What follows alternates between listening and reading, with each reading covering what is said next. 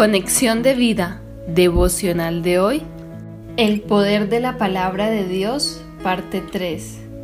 Dispongamos nuestro corazón para la oración inicial. Señor, gracias por tus preciosas promesas, porque se cumplen en mi vida cuando las tomo para mí, cuando confío en ti por medio de ellas y pruebo de la bendición y el don de tu amor en Cristo Jesús. Ahora leamos la palabra de Dios. Segunda de Pedro, capítulo 1, versículos del 3 al 4.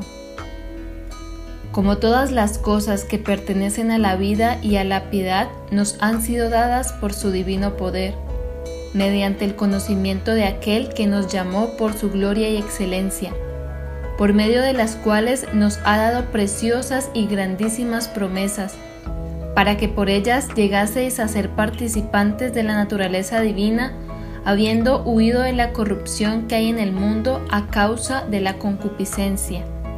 La reflexión de hoy nos dice, Dios nos ha dado todo lo que necesitamos para vivir una vida recta, y todas estas bendiciones las recibimos por el conocimiento de Cristo. Por su gloria y excelencia también recibimos grandes y preciosas promesas.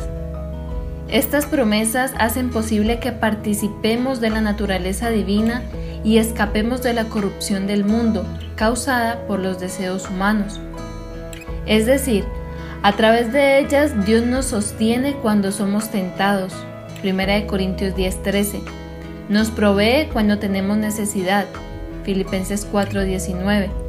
Nos consuela en nuestras dificultades. Salmos 119:50 y 107 nos sana cuando estemos enfermos. Isaías 53:5. ¿Y cuántas cosas más nos dará si confiamos en Él?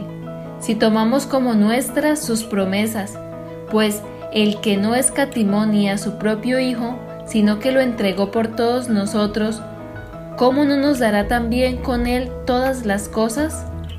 Romanos 8:32. En su palabra Siempre hay una promesa viva y eficaz para cada situación de la vida.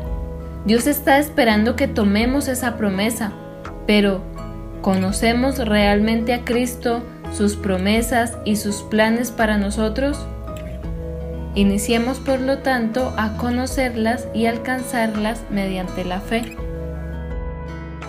Visítanos en www.conexiondevida.org Descarga nuestras aplicaciones móviles y síguenos en nuestras redes sociales